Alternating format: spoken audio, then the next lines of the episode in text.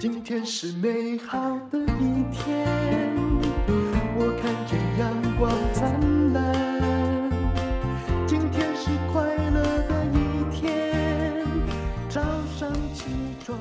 充满。欢迎收听人生实用商学院。今天我们请到的是一位二代啊，他是台湾蓝宝哦，我不知道大家有没有听过哦。我刚开始会觉得说，哎，为什么前面关“台湾”两个字是什么东西啊？但是原来呀、啊，它是我们的国宝，但是现在的产地啊，好的都不在台湾， 这有点复杂，等一下再解释。亮晶晶啊，这个很资深的珠宝品牌的第二代詹弘毅，弘毅你好。淡如姐好，弘毅今年几岁 啊？今年三十六，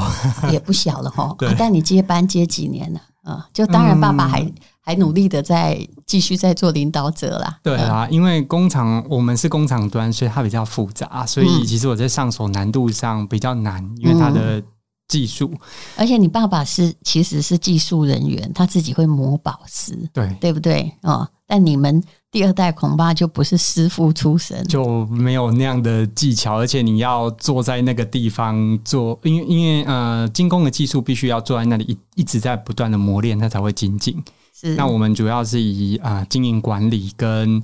啊、呃销售为主。是那你说是你几岁哈？他开工厂就几年，也就是你出生那一年他就创业，对不对？嗯对，嗯，那也就是说哈，他们家就是比较妙。一般珠宝业常常是代销啊，或者是有各式各样的让客户选，但他们家只做台湾蓝宝，这是很特殊的。但我其实觉得更特殊的是做台湾蓝宝哈，可以哦这么呃只做一样东西就一直做到现在，所以他们变成台湾蓝宝的大宗。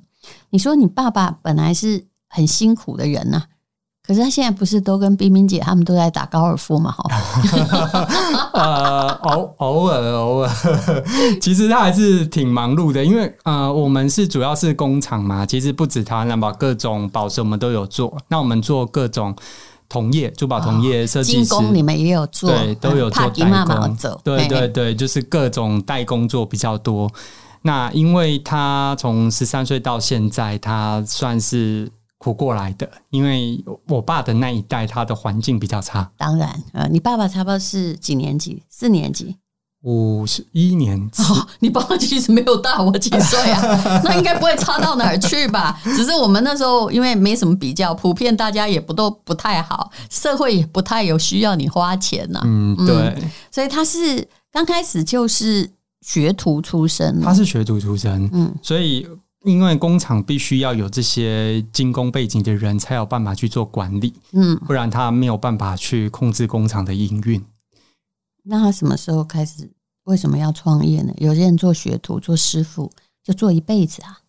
他告诉我说，呃。在我大概懂事的时候，就做这个行业，我已经十几年了嘛。嗯，他当初就跟我说，其实他在进学徒的那个当下，他就决定自己以后一定要当老板。所以他就很努力的，就是也吸收一下行业经验跟管理的常识。对，然后就在你出生的时候，他就真正自己自立门户对。一刚开始应该是做帕吉嘛，早期是这样吧，嗯对都是呃这很重样视黄金对。为什么会选到台湾蓝宝这个珠宝比较不一样的赛道呢？我们当初的想法是说，呃我想要推广台湾的宝石，嗯所以我们选择了台湾的啊、台湾有三种宝石是台湾产的，那我们选择里面价值比较高的啊、台湾台蓝宝跟台湾珊瑚这两种宝石，本来还有做珊瑚啊，其实一直都有做。可是珊瑚后来因为国际的法令，对，嗯有它会以呃限制开采，可是它没有禁卖。哦，那主要是它在呃前几年在大陆的需求比较高，嗯对啊，珊瑚的话，因为它产在日本跟台湾中间的海域，嗯它产量比较少，然后漂亮的也越来越少。所以的确，因为小时候我记得在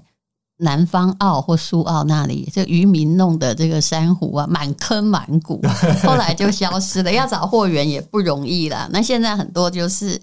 呃，你看到的大部分就是很容易分辨是意大利货，对对不对？对对嗯对，但也还是有，它越来越贵，是因为它实在是产量少，是呃然后因为它又没有办法短期的，嗯很快就长成。呃，的确越采会越少啊。我觉得国际组织的限制也是有道理的。那么呃，所以蓝宝台湾蓝宝就变成你们的主业，对不对？ 对，是不是爸爸有曾经在创业的时候，因为台湾蓝宝就赚到了，因为挖到矿就会赚很多钱嘛？对你们是属于自己挖矿型，还是去矿坑批发型？嗯、我们是去矿坑批发，因为其实自己挖矿嗯，它的风险性太太高。嗯，那我呃爷爷吧，算是爷爷，我没有见过他。哦在我爸十几岁的时候，嗯就是他是做矿矿坑的，以前早期。然后那时候我可是记以前台湾只有煤矿啊，对还是说它是台湾蓝宝矿坑？不是可不能是吧？他是那时候煤已经矿没有了。那时候是煤矿。嗯那他很小的时候，他就是矿坑那时候爆炸，所以连同我爸的一个哥哥都一起过世在里面。哦那个时候，所以你爸爸真的是一辈子跟矿是有缘的，对有缘的只是这个矿跟那个矿。不一样。好，那其实台湾蓝宝哦，我们先解释一下，它到底是什么东西？嗯台湾蓝宝本身哈、它是一种产在台湾东部。嗯啊、都兰山的一个矿，嗯那很多人都觉得蓝宝石，我们讲的那个蓝宝石是属于刚玉类型的家族。那我们现在这个台湾蓝宝，它是属于呃玉髓类。那它真正的学名，其实它是比较软的，所以你还是跟刚玉比起来，对对不它的对？硬度不因为一样玉。石是，然后我们是说又看折那个折呃折射率是一点五对对对四嗯对左右嘛对对，对对嗯那它是属于玉髓类，那它比较特色是说它是有点。啊，颜、色非常特殊，它带蓝到绿的这个颜色。那所有的宝石里面，其实含铜元素这一个嗯元素比较少。那台湾蓝宝稀有在于它是细孔雀石自色，所有嗯台湾蓝宝外面如果宣称是台湾蓝宝，如果不是细孔雀石自色，嗯那它就不会是台湾蓝宝。那它里面一定含有铜元素，嗯，所以当我送呃 GIA 或 GIS 打的时候，它一定会是含铜的玉髓，或者是哦说它不会是给你印，台湾蓝它宝，不会。台湾蓝宝是俗称。俗刚称开始我们那个珠宝平台的时候，我就说明明它不是台湾的，嗯现在明明好的都在印尼，为什么称台湾蓝 宝？那会不会违法？后来发现说不好意思，现在好像全部都叫台湾蓝宝，没有人叫印尼蓝宝哦。这是一个约定俗成嘛？应该是说，其实各种宝石各个地方都有。那最早期它在台湾是是从台湾出名的，跟是珊瑚一样。其实珊瑚早期其实日本比较多，那因为在台湾销售出名，它就以那个地方的产地为名称。对，那台湾蓝宝的话，其实以前早期真的是台湾的比较漂亮，可是后来在矿在挖，你会矿脉枯竭嘛？那越挖它就越嗯，差。那当然，我们买宝石，当然我要买漂亮，是啊我只买产地好。我我最怕人家说明明长很丑，你告诉我它稀有，那我现在是怎样要出来，然后告诉别人说。虽然这嗯，它长得不好看，但它很稀有，是这样 吧？很怪吧？对对对对，所以买宝石我们比较少以产地，像台湾蓝宝，因为在嗯印尼、美国或是秘鲁，其实都有产。那目前比较大众的是印尼，那如果质量比较好的也是印尼。嗯那我们现在会从印尼拿矿回来，自己再去做切磨。嗯，所以大家要对这个宝石有概念呢对。虽然它名字叫台湾蓝宝，但是最好的产区是在印尼。对，秘鲁的好像不太好看，颜色也不一样，对不对？就好像哎是不是跟那个翡翠的什么瓜料啊啊，有点像，瓜瓜可地是马拉嗯又不大一样，它的色泽又不大一样。那秘鲁它有它的特色，可是它带了黄色跟褐色的共生矿在里面。嗯嗯那但如姐，你之前看到那个秘鲁料是很难取得，因为它是很漂亮的秘鲁料，加上黄褐色的东西卷曲在一起，哦所以不好取出那个漂亮的那个部分，要弯弯绕绕的，所以你在切的时候很容易弄伤手。上次爸爸弄伤一次，所以啊，被骂很久。原来是这样啊！对哦，被骂是是谁？被妈妈骂， 因为爸爸现在还是有时候啊假日没事，还是会想要进去磨。相对之嗯下，印尼的蓝宝就是颜色漂亮，而且没有那么难去对它不会有那么多东西在那个里面，所以秘鲁那边的料，它有时候会拿来做雕件比较多。那这个行业有什么风险呢？呃，也就是你们家曾经出现了什么样的故事？呃，哎、我们曾经吼在像爸爸，因为他自己是买矿回来切磨，嗯那他自己切磨的时候，他有一次就是拿了一块料出来。其实大家都知道，呃切磨原石，就算是切磨翡翠，也是他那种是一刀穷一刀富。嗯那他那时候他就带了一个三十几公斤，我记得那时候很久了，然后他带了三十几公斤回来跟我讲，他很开心，他说这个外皮已经去掉了，它很漂亮，哦，看就起来不赌石的成分变少，他对，觉得已一定好已。经外面那那皮都块去是掉印尼蓝宝还是真正的台湾产地的蓝宝？那一块是印尼的，哦那那个时候，呃也就是你们去买那种就是一大块的石头对回来，想要把它磨成一些比较小的对装饰性的饰品，这对样。那因为我们矿回来，我一定要先去外皮，把外皮喷掉，我可以大约看到，就像翡翠的开窗一样，嗯我可以大约看到哪一些地方。大致上，其实我看了一眼，我也觉得应该没问题。嗯，然后结果呢？呃，他就是那一天拿手电筒在那里打，说：“哎，这每一个地方都很漂亮。我说：“嗯，对，很漂亮。”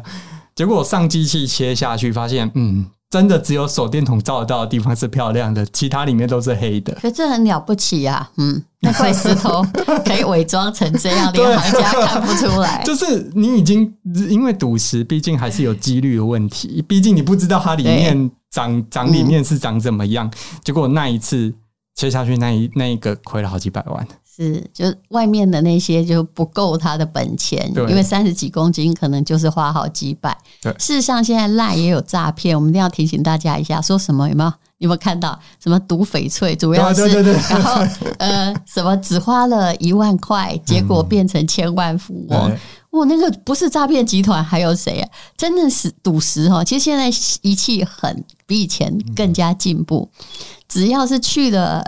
一些皮的哈，人家早就知道里面没东西，才要拿来卖你 嘛，对不对？不然他自己切就好了 嗯咩？所以他们就说赌石有时候，除非你捡到那个专，因为已经专家好几个专家看完了之后，才轮到末端的客人手上。其实到你手上已经有多少专家看过，那你要从这当中挑出，嗯，那跟中机中乐透几率差不而多且。你爸爸已经算是专家了，对对不对？他都还会被 骗，也不是被骗，是真的 赌输，哦说的也对啊，因为谁知道它里面还包着实质的东西呢？对，虽然有预估，但是没有想到真的是这样。所以不管是翡翠或台湾蓝宝，你不懂就是不要去什么想要有致富的梦，对不对？通常有可能，就像我们沙滩走走，突然捡到一个东西，它可能是一个上亿的古董，是一样的道理。这可能这辈子不知道能不能遇到一次。嗯，对啊，当然想要一步登天，被诈骗的几率就很高。啊是，就是因为这个诈骗哈，我看了好几年，它一直在，可见。因为付广告费就表示一定有人中过招嘛，他才会一直在那里登广 告啊，。因为有赚钱。是好，那事实上呢，后来你们也曾经到大陆去做生意，对不对？对也是去做精工的工厂嘛。哎，我们工厂一一律还是设在台湾，那只是因为台湾的技术比较好，我们毕竟有三十多年的背景技术嘛。嗯，那我们带着台湾制作好的精工技术这些成品去那边去做批发。嗯，对，所以我们在那边算是比较没有在国内设工厂，就是直嗯接在台湾做工厂，然后做完之后成品输出到大陆去。好，但在做生意的过程中，曾经遇过什么事情？你们也是去那里卖台湾蓝宝，对不对？各种宝石，那那时候都有各种宝石都卖，嗯其实各种东西都遇遇有。过什么事？嗯，其实因为早期我大概是在我刚毕业十多年前，我刚进去，嗯啊，那时候年轻嘛，而且那时候那边比较乱，嗯，包含那时候打车，那时候也没有什么轿车， 手机支付都没有。本来就是这样。 然后你还要收钱，嗯是你还要不熟，你还担心收到假钞。嗯嗯那我们那时候遇到最容易被骗，珠宝业最容易被骗的就是啊、请客。嗯，就是我觉得我们在那边早期可能他大请陆客就请了就算啦，嗯，嗯、请了就算也不会了，太多钱。发生什么事？嗯、那时候是这样，我们在展览。然后有一个客人来，他挑了很多东西。嗯那我们想说，哎，好像生意不错嘛。那通常我们谈完生意都会去吃个饭请客。哎然后结果到餐厅，大家吃吃的差不多了之后，客人就说啊、他找个借口就离开了。嗯然后离开就人就不见了。啊，所以他买的东西还没付钱呢、对，然后结果我们跟他去吃了饭之后，我们东西也没卖掉，然后他人还不见，我们还请他一顿饭。骗这一顿饭也好，还开开的茅台对吧？哎，对他其实不哦止这一个顿饭，这还真敢他。他那一顿饭之外，他还带了几瓶酒一起走了。啊那后台那个餐，啊，你们还没付钱，所以你要把你的那一顿饭结掉，还要把他带走的东西一起所以结你也掉。不知道他带了几瓶酒走，哎呦，那一顿损失了，好像那时候十不多是年是哦哎前，付账时才知道的。付账只知道啊大概台币四四五万块有哦。哦，那还有应该被偷也常发现吧？才发嗯生，因为我看珠宝展都设备就借户森严，嗯、对，如果呃，我们比较参加，如果是国际的性的珠宝展，像香港或者是美国那些展览，基本上戒备比较森严的，嗯是比较 OK。可是早期在大陆，其实你在展览的时候，它并并并没有很森严，对，所以很容这易。在台湾珠宝展后来整个到停车场被抢的也还呃是有啊，对，其实我们很容易有失窃跟被偷的风险。嗯那因为那时候就是在我们面前直接就是被呃，其实已经有我爸已经觉得这人不对，我也觉得这人不对， 可但是一客直人要看着看，他，已人家经但在他在魔术师啊，魔很术厉害手法嗯真 的，哦我我想说不对啊，而且他还直接告诉我说：“哎、你看一下东西有没有少哦，没有少，我要走了。”他是这样子哦。啊，哦，因为东西只要在我们同业讲，东西只要在眼前不见，嗯东西就转出去了，绝对不在他身上。啊所以那那时候那一天、呃嗯当天我问的其他同业，我们说啊你这不算什么，我那个。我有一串珍珠，直接被他一抢就直接跑了， 那等于是抢的，追都追不到，因为你在台内嘛，你要是跳出去也来不及，哦他抢了就跑了。哇，这真厉害！其实那是这种抢劫哦，在大陆应该是枪毙罪耶，但大家也不怕。嗯，嗯，可能他们是说都已经习惯了，因为现在应该你之比前较这样做少了吧？不现在过你稍微如比果较少在比较偏乡的地方，也还是危险性是比较大的。通常一二级城市还好，北京、对上海还好。嗯可是如果你到三线城市，嗯那就要很注意，是，甚至你拖着行李箱在外面都有可能这个都不见。对，那还会危及性命，做珠宝这个行业。嗯，我们同业其实有遇过这样的事情，就是在大陆那边。那那时候发生是这样，他是在饭店跟客人喝酒嘛，嗯然后他就跟我说，他喝着喝着他就不省人事，嗯然后一醒来之后他就好几天过去。嗯他珠宝不见了，因为我嗯们正常珠宝都会带在身上。那想说相信的同业，所以不会设防备。嗯那呃，他们后来就报警嘛。嗯报警之后发现说，哎、查了一轮，发现哎、其实偷他珠宝的人就是跟他一起喝酒的客人。哦，可是也抓不到了，嗯，不嗯知道，他跑有抓到到哪儿去。没有，他有抓到，哦因为是那个客人自己报警的。哦，他啊可能是为了要降低自己的嫌疑，所以是他自己报警的。哦，所以后来但是却查到他，对，然后还查到 他，然后这也蛮妙的。对，就就很妙，而且其实这个在台湾啊、在大陆的刑罚很重。对呀、是啊，然后，而且他犯了一个是，因为他下药给他。那嗯那时候同业是跟我表示说，他觉得他历劫归来，涅槃重生了。他说为什么？因为他当初加进去的那个药，其实加个一两滴，他就可以昏得很久了。嗯没，想到他加了半罐。哎呦，就是毒死他也不偿命、对哦，对，他一那个警察公安跟他说。嗯，你能醒来其实已经是个奇迹，因为他加了半罐进去，所以你只昏睡了几天。那你可不可以告诉我们哦，在你接班的过程中，因为刚开始才二十出头，也不太懂事嘛，哦，那诶有没有做错过什么商业的决议？嗯，我知道你曾经比如说代表家里去开珠宝展，结果有时候就遇到哎，怎么这个展没人来呀、啊？哦，那但是这展可能通常展出的时候还是要收你们很多钱嘛，对这种事应该常常有，其实它就是一个我们在做决策的时候，但我我我也是因为刚开始经验不足嘛，嗯所以也是会做一些包含跟客人的应对进退都不熟，嗯啊然，后被客人骗，然后有些客人会看不起你，哦，因因为哎他为会觉得你你太年轻了，对你他现在会觉得看起来还你是很年轻，可是对被客人骗是什么意思啊？你他可以有讲你的经验吗？他有时候他就是会骗你说，呃，像我们同业之间，可嗯能大家会有物品上的交流或干嘛，他可能可能会骗你价格，嗯，也有可能会骗你的货，可能是啊、乖，你把货放价格在他就那是边他卖你卖比较贵嘛，对，嗯或者是他要跟你买东西，他他去骗你说啊，我可能跟谁谁谁买啊，或嗯是干嘛，他就会因为当初经验不足，对，所以很常会被一些年纪大的前辈，他会去骗你一些方，就是用各种方式去其实说我服你？我老实说，我也常被骗呐、但是骗久了，你就会变得比较精明。好像只要是因为珠宝本身就是有价品嘛，对就是会有这种状况。那你自己要懂，或者是有没有读书还是很重要。比如说，呃，我们常常看到像缅甸好了，刚开始我们会有缅甸的，呃我们平台有珠宝，就会有缅甸的货源。那这缅甸货源也是朋友介绍，那个人是很可靠。可是现在问题是，那个人他做生意很可靠，因为他只是抽佣金买，但是他不一定很有眼光啊对。他就帮你说：“哎、你看哦，这些东西好漂亮。”他也不是故意骗你，嗯然后就一堆粉缸啊，哇，你就觉得这样这笔价格很便宜，结果买回来啊，每一颗哦都有破损，嗯也就是都卖不出去啊，所以他也不是故意骗你， 可是你不可能就是把它寄回去，然后跨国再把钱要回来，对，所以其实都还是，就算明明白白看到都有赌石的成分，然后还有他跟你说这是无烧的，嗯那这个商家很早就是因为蓝宝有烧无烧，红宝有烧无烧差很多，你本来就信任他嘛。可是呢，其实他给你的东西就是就是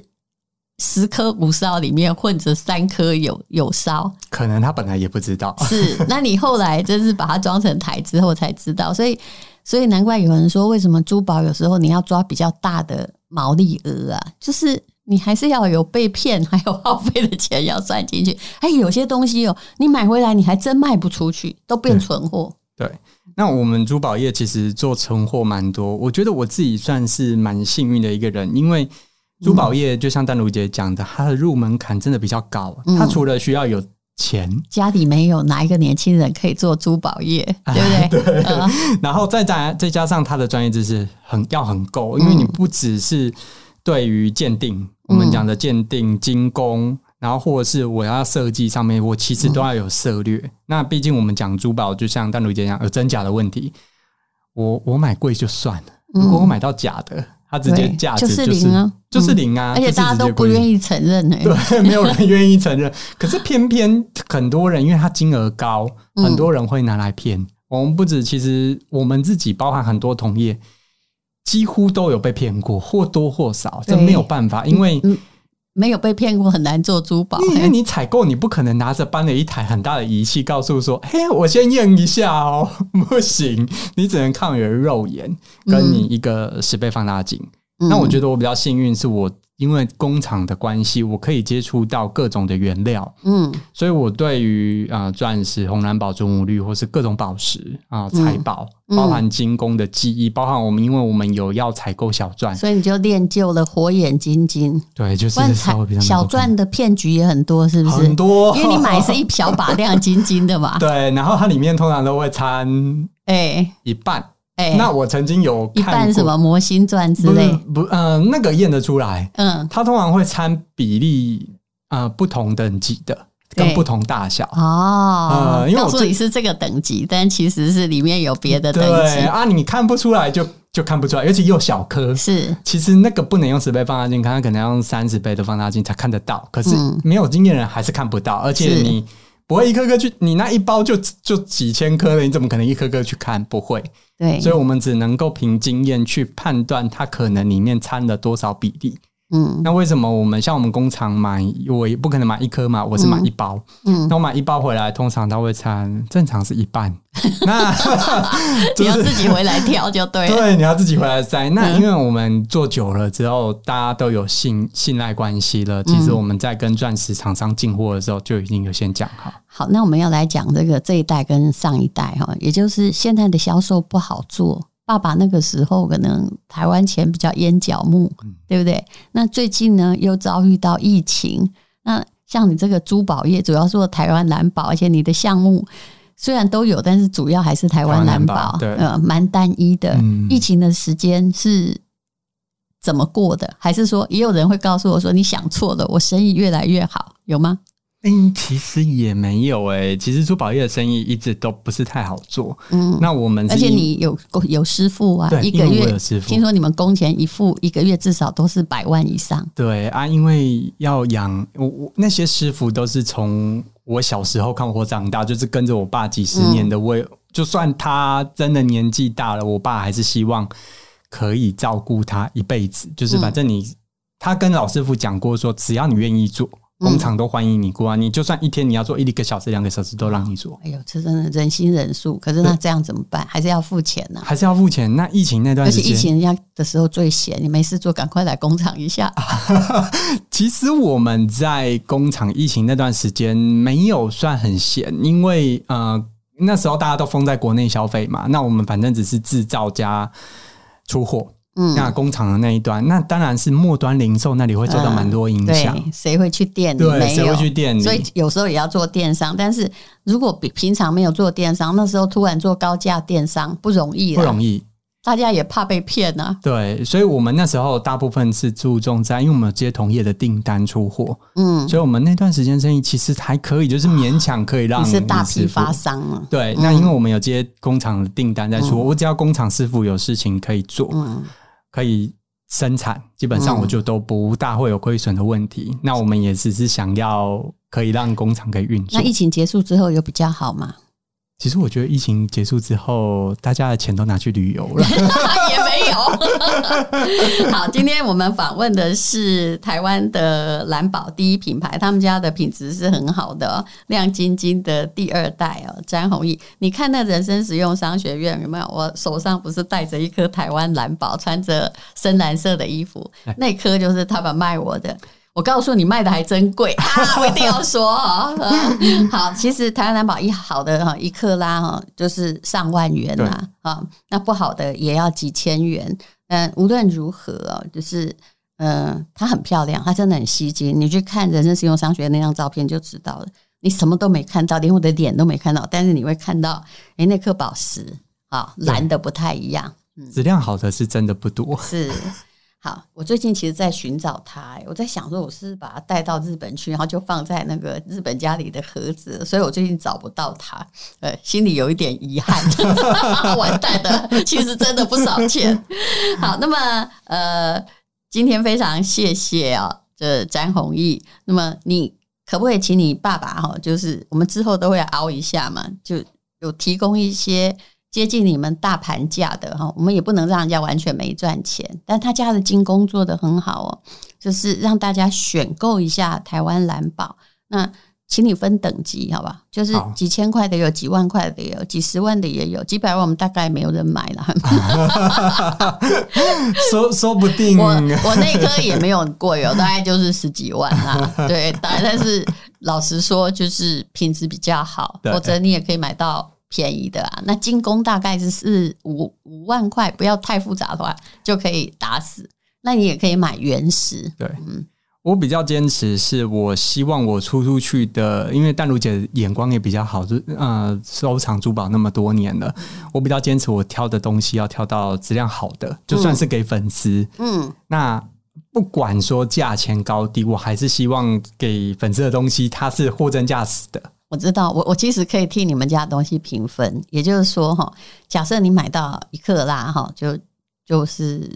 两千块左右，其实也不错。嗯我告诉你，大概有八十分，但是如果你要九十五分，那一克拉就是上万元以上，对这就是就跟红酒一样，对就是你也可以喝到九十分的红酒，也很对便宜啊，对一对千多块对对啊对对。可是哎、怎么再好一点就会变成十万呢对？就就是这种感觉。对，就是这种感觉。嗯好，那就请大家看资讯栏连接。非常谢谢詹弘毅告诉我们有关于台湾蓝宝的知识，这是台湾第一品牌哦，因为真的啦，业界都知道他们是第一品牌，亮晶晶，那个亮很难写啦，就是嗯、呃那个很亮啊漂亮的那个亮，啊嘿对，港港香港常讲哎的好亮啊亮，的哎亮。然后对金就是第一个金是眼睛的金，第二个金哦就是金色的金，嗯对，多难解释啊！ 好，谢谢。一天，因为今天又可以，今天又可以。